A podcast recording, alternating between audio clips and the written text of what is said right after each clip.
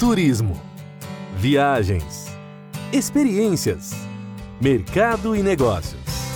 A partir de agora, a equipe Brasil Travel News traz até você o seu podcast de turismo. A apresentação: Eduarda Miranda.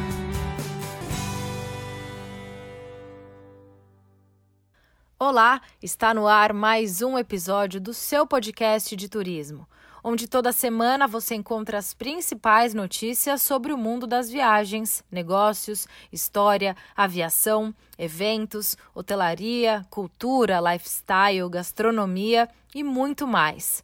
Estamos bastante otimistas para o episódio de hoje. Afinal, muita coisa aconteceu nos últimos dias. A Anvisa, Agência Nacional de Vigilância Sanitária, aprovou o uso emergencial das vacinas Coronavac, da Sinovac, do Instituto Butantan, e a da Oxford AstraZeneca, produzida pela Fiocruz, trazendo muita esperança para a população. Portanto, para nos contar um pouco sobre os bastidores dessa evolução, o nosso convidado de hoje ele é cientista político formado pela Universidade Americana de Paris, com pós-graduação na Kennedy School, na renomada Harvard University, e no Brasil ele atuou como ministro do Turismo, presidente da Embratur, dirigente do Sebrae, entre outros importantes cargos. E atualmente ele está no comando da Secretaria de Turismo do Estado de São Paulo. Vinícius Lumertz, seja bem-vindo ao seu podcast de turismo. Olá, Eduarda. É um, prazer falar com você e o Brasil Travel News. E, e falar com a Flórida, no momento que nós não viajamos mais, paramos de viajar, sempre é, aquece a imaginação. Né? As memórias das boas viagens daqui para lá e vocês daí para aqui, em grande número de milhões de pessoas viajando, aquece é, o nosso coração e a fé nossa de que tudo isso possa voltar, né? É, com tudo isso que significa mais é, mais passeios, mais alegrias, mais negócios, mais comércio, é, mais tolerância, mais entendimento, que são os significados do turismo, em especial entre a Flórida e o Brasil, uma relação hoje de amizade, né? uma relação hoje de até coabitação pelo número de brasileiros que moram na Flórida e de pessoas que viajam né, de um lado para o outro e constroem coisas, fazem coisas. Eu tive recentemente, não diria tão recentemente, mas uh, logo antes da pandemia, a visita aqui do prefeito de Miami, foi uma alegria tê-lo aqui conosco. Enfim, nós estamos prontos para voltar, pelo menos em sentimento, e vamos construir o caminho de volta. Perfeito. A última vez que nós estivemos juntos, eu estava até vendo aqui na minha agenda, foi no dia 24 de setembro de 2019, durante a ABAV. Para quem não conhece, a ABAV, Associação Brasileira dos Agentes de Viagens, uma das mais importantes feiras de turismo do Brasil. Fizemos uma reunião muito rápida, secretário, onde o senhor me falou de diversos projetos, inclusive, na época a gente estava falando muito sobre o programa São Paulo para Todos, o senhor me deu uma aula sobre a questão dos parques naturais, do potencial do Brasil, quando a gente compara com tudo que os americanos fazem aqui nos Estados Unidos em termos de parques naturais, parques temáticos. A gente sabe que no Brasil as pessoas consomem muito esse produto, mas acabam ultrapassando fronteiras para chegar até aqui. E a gente falou muito sobre o potencial do Brasil nesse sentido. É, estávamos muito otimistas naquela BAV, afinal, a gente nunca imaginou pela frente viria aí uma pandemia.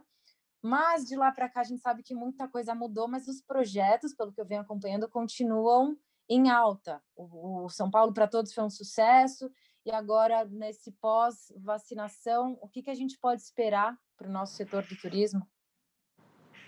Olha, aqui em São Paulo, São Paulo é o maior receptivo, o maior emissivo nacional e internacional. Tem um enorme turismo de negócios, né? 50% do turismo de negócios, 60% do turismo de negócios está aqui, metade das empresas de turismo do Brasil estão aqui, ou mais, 60%, e, ao mesmo tempo, um grande turismo interno.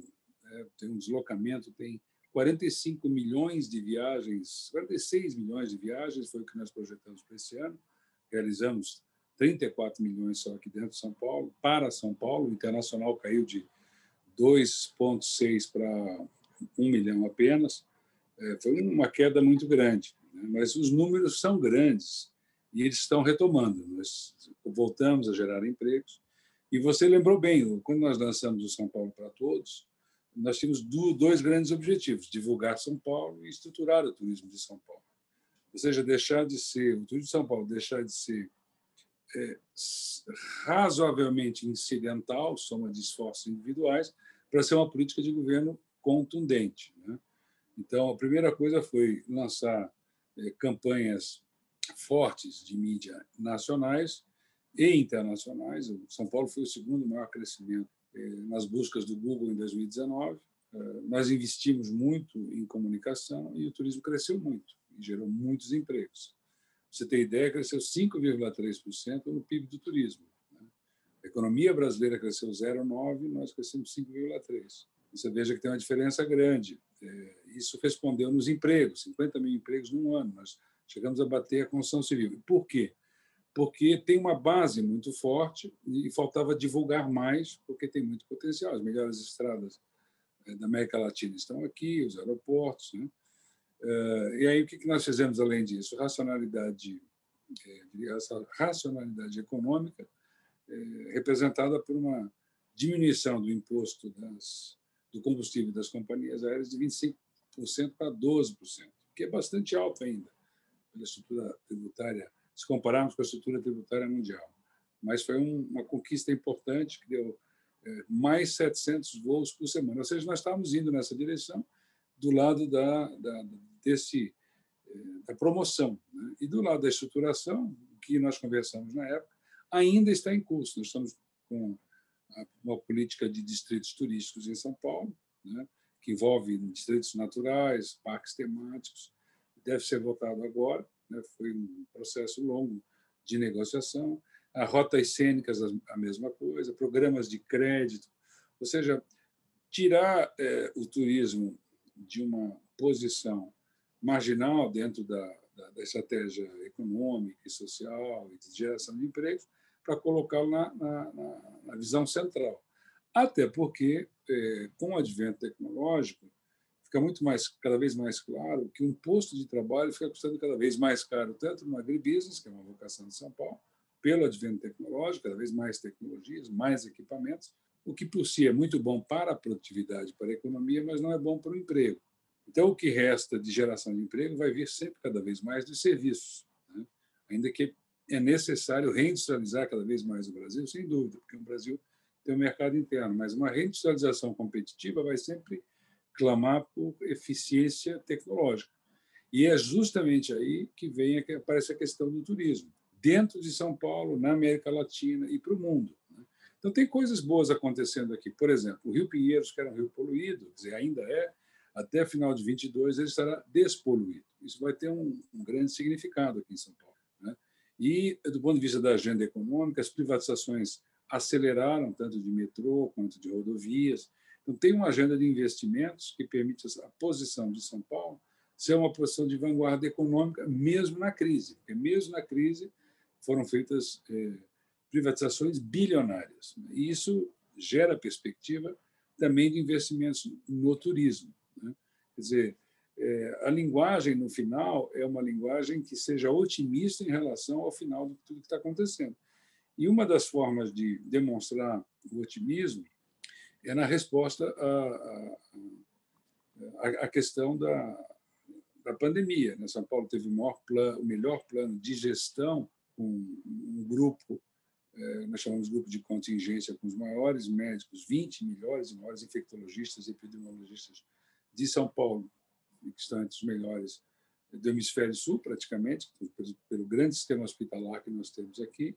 Então, houve uma gestão muito técnica nesse quesito e também da questão da vacina, porque é aqui que se desenvolveu, em parceria com os chineses, a vacina que hoje, é, é, ontem, é, ela foi é, é, inaugurada pelo governador João Dória, mas espalhada para todo o Brasil a partir de agora, né, nessa primeira grande remessa. Né? E, em seguida, esse ano, ainda até setembro, nós teremos uma fábrica, o que nos dará é, também é, é, autonomia nesse quesito, até porque nós sabemos que já houve SARS-CoV-1, SARS-CoV-2, então a, a, tendência do desenvolvimento de doenças respiratórias e, e essas questões ligadas a endemias ou até pandemias poderão estar presentes conosco mais tempo. Então, essa autonomia também é importante. Isso, todo esse significado é também o significado de São Paulo na sua linguagem de sustentabilidade das suas relações internacionais, onde reside o turismo e a conectividade aérea. Né? Então, isso tudo está interligado. Importante papel de liderança econômica de São Paulo nesse momento e na saúde também, porque a única vacina que existe no Brasil hoje, presente, sendo distribuída, é essa desenvolvida em parceria com a Sinovac. Nós não temos outra, mas ela não está sendo usada só em São Paulo. Ela está sendo distribuída para todo o Brasil. Nós temos que continuar nesse caminho, nós vamos passar ainda mais alguns meses de dificuldade, não só nós, mas vários países do mundo estão passando dificuldades, mas à medida que nós seguimos com uma, uma política de boa gestão é, das relações humanas e também é, econômicas, é, com disciplina, afastamento, utilização das precauções, enquanto ganhamos volume na vacinação, que é o mesmo que está acontecendo na Flórida, nós começamos a olhar que as reformas e as mudanças que nós estamos fazendo é, nos legarão um turismo mais forte, é, com grande demanda interna, que é o caso aqui em São Paulo, que permite investidores, e nós, eu mesmo hoje almocei com o cônsul francês nessa direção, né? conversando sobre os investimentos franceses na área de wellness, uma área que os franceses são bons, e eles percebem também que pode haver momentos de menor fluxo de viagens no futuro, por outras razões que não seja essa pandemia, e o que seja entender o mercado de São Paulo como um mercado potencial de 45 milhões de viajantes paulistas e é, mais é, 50 milhões de pessoas que viajam em São Paulo que não são daqui e que expressam um mercado potencial é, para negócios do turismo muito forte. Perfeito. A gente vem falando muito sobre essa tendência do turismo de proximidade, que é realmente uma oportunidade para o paulista conhecer o estado de São Paulo, em termos de gastronomia, uh, projetos como as rotas cênicas. Nós, com a Brasil Travel News, desenvolvemos um projeto chamado Rota São Paulo, onde a gente também mostrava o interior de São Paulo, lugares pitorescos, muita história, muita cultura. O senhor vê é, esse pós-pandemia, esse pós, nesse pós-vacinação, uma grande chance do paulista realmente passar a admirar o que a gente tem para oferecer no interior de São Paulo e no estado em geral? Sim, isso já começou. Né? Nos finais de semana, os hotéis estão lotados, não só no litoral, mas no interior também, né? com os protocolos, etc, etc. Mas é evidente que eh, as famílias, os viajantes, os mesmos jovens, eles estejam né, utilizando, eh, evidentemente, da internet, das redes sociais, para irem buscar eh, lugares novos, mais próximos à natureza. É uma tendência global. Isso aconteceu na França. A França teve um, um decréscimo de 50% do turismo internacional, mas foi compensado em grande parte pelos turismos, pelos, pelos, pelas viagens, né, pelo turismo interno. Aqui acontece a mesma coisa, por conta de São Paulo ter um sistema aeroportuário amplo, mas, sobretudo, por ter aqui 19 das 20 melhores estradas do Brasil. Eh, são as estradas de São Paulo e a BR-101, que vai daqui, passando Paraná, Rio Grande do Sul, eh, Santa Catarina e Rio Grande do Sul. Eh, por isso tem essa conexão é muito forte no rodoviário para o sul do Brasil, que tem uma boa rodovia também. Mas, de forma geral, as rodovias estão aqui. Então, faltava um incentivo. E aí tem duas uh, oportunidades aqui. Uma que já está em curso no turismo de proximidade é por conta da ausência de condições de viajar para mais longe. Uh, e quanto é isso? Nós calculamos isso com o Centro de Inteligência da Secretaria, com a FIA USP, esse o ano de 20, 2020, em 20 bilhões que deixaram de ser gastos com viagens para o exterior, 20 bilhões de reais, e mais 20 bilhões, um pouco mais, de viagens que os paulistas deixaram de gastar no Brasil.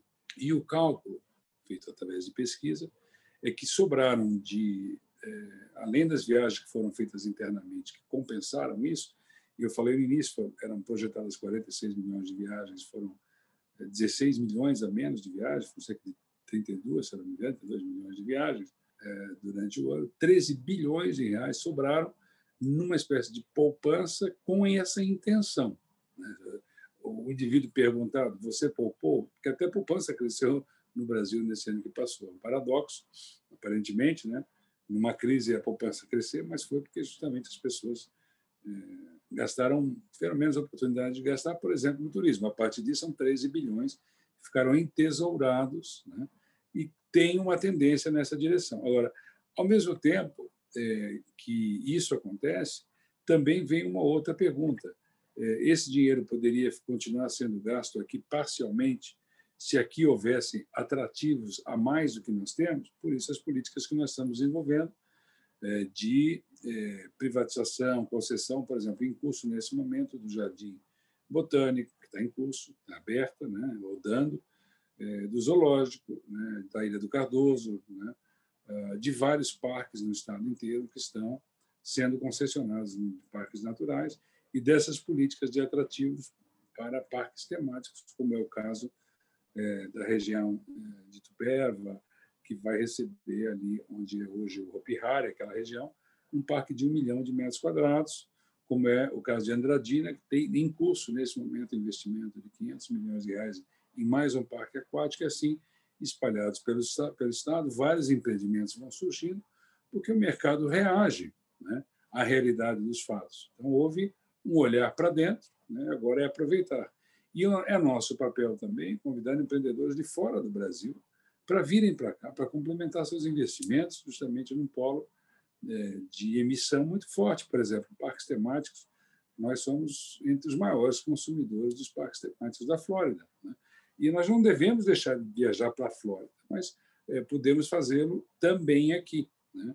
É, isso é complementar, não é necessariamente competição. Agora, para os investidores da Flórida, e nós já conversamos com vários no passado, também é interessante essa hipótese de desenvolver parques aqui, como foram desenvolvidos na China, no Vietnã, na Índia, no Oriente Médio, eh, mesmo na França. A França tem uma Disney, né? Eh, e isso mudou, porque também os impostos de importação desses equipamentos eh, foram retirados, justamente no final do governo Temer, quando nós passamos pelo Ministério. Isso era um impedimento, não é mais. Né? E assim sucessivamente. Eu acho que o Brasil vai se, vai se abrindo justamente num momento de dificuldade, vem a reflexão da importância desse assunto. Aliás, é, de forma geral, né? É, o mundo é, se precisava de uma de um despertar para a importância dos setores de turismo e viagens, aconteceu agora, né? Aconteceu primeiro no 11 de setembro, né? onde, houve ameaça de que o mundo fosse parar de viajar, viagens e turismo, travel and tourism, né? Agora, de novo, caiu a ficha de quão importante é esse setor, é, que emprega 10% das pessoas no mundo. Esses setores, na verdade, dessa, desse complexo econômico, é, e em 18, em 2018 já haviam sido 25% dos empregos gerados por essa dinâmica do turismo e viagens. Né? Então, está tá cada, ficando cada vez mais claro é, esse conjunto de tendências, a desmaterialização da sociedade, as pessoas querendo viajar mais ao invés de ter mais, né? principalmente nas novas gerações, dispostas a terem menos posse, até que, porque posse ficou caro, em relação a compartilhamento. Né? E isso ajuda o turismo. O compartilhamento e, e, e as redes sociais, e, enfim, os aplicativos, tudo isso ajuda desintermediando, desburocratizando e facilitando o deslocamento de pessoas. Qual foi o freio? A pandemia. Né? Então, são duas forças que, em algum dado momento, março desse ano, aqui no caso do Brasil, se chocaram. Às vezes, mais um pouquinho antes, talvez, né? são forças que se chocaram. E disso vai se extrair uma nova síntese. Né? Tese, antítese, síntese. Esse vai ser chamado o futuro normal. Nem é novo normal. Haverá um. O novo normal nós já estamos vivendo. Né? Agora, qual é o futuro normal? Né? É, enfim, reorganização do trabalho. Nós ainda estamos iniciando a entender o que será esse mundo futuro. Né?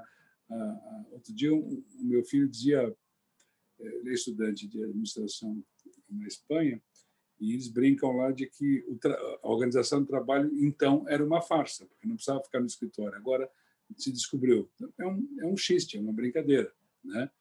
É, no sentido de que muitas coisas pareceram outra coisa agora, né? Eh, com outros resultados.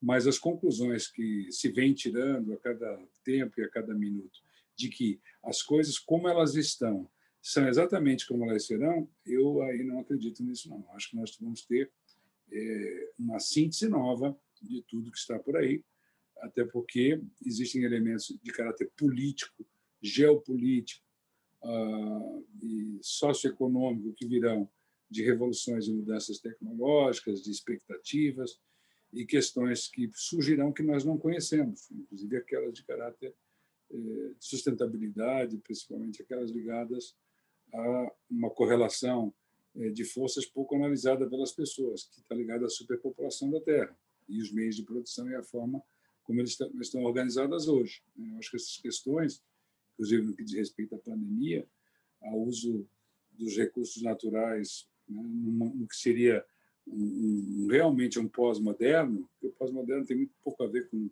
organização de fatores de produção, e sim de hábitos, mas eu, eu, penso que nós estamos diante de uma reorganização e de, de vazios que serão ocupados. Acho que quem está se apressando a dizer que já entendeu como vai ficar, eu acho que é um pouco de pressa. Nós vamos ter que esperar para ver como vai ficar, ainda que os elementos mutantes já estejam, de mudança já estejam é, aparecendo à nossa frente. Mas, assim, em termos de Brasil, só para deixar bem claro, eu para o turismo, eu acredito que o Brasil, com a natureza que tem, com o tamanho que tem, com o porte que tem, o Brasil pode oferecer muito, muito, muito, muito mais para o Brasil e para o mundo, é, como lugar de inspiração, de natureza, de cultura, de gente uh, humana. Né? Eu acho que a gente pode, nós temos ainda um papel importante para jogar é, na, no que diz respeito à maneira de ser, enfim, as coisas que nós podemos representar. Né? E quanto a gente pode representar de esperança ainda para o mundo. Perfeito. E o senhor fala muito sobre as palavras, né? Sobre esses temas, dessa que, a questão da estruturação, promoção. Enquanto a gente passa pela, por essa reorganização, o trabalho de promoção e de estruturação ele segue muito intenso nos bastidores. A gente está se aproximando do final da entrevista, mas eu quero muito a sua opinião é, sobre o projeto para resorts integrados.